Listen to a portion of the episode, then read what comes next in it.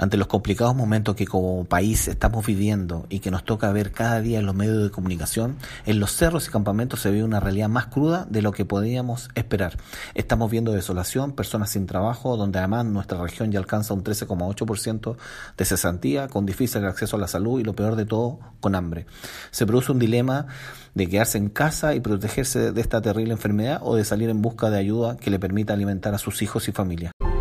una iniciativa con algunos amigos partimos juntando dinero para poder comprar y aportar a las ollas comunes.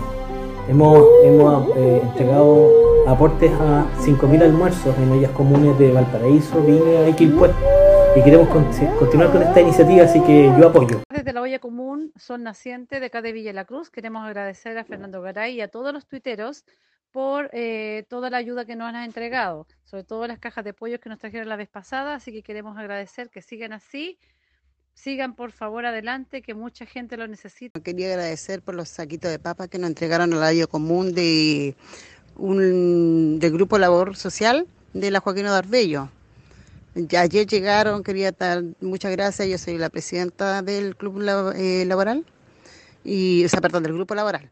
Así que quería agradecer. Mi nombre es Elsa Godoy. Agradecer a Gonzalo Garrido, que no lo conozco personalmente, pero que motivado por sus ganas de ayudar nos contactó y confió en nosotros para poder entregar esta ayuda. Estas alianzas que nacen del corazón son siempre bienvenidas. También agradecer al equipo que siempre está buscando formas de ayudar y generar instancias de cooperación, más aún en estos tiempos tan complejos. Además, terminamos agosto, que es el mes de la solidaridad, con dos campañas muy potentes y que fueron de gran ayuda para muchas ollas comunes.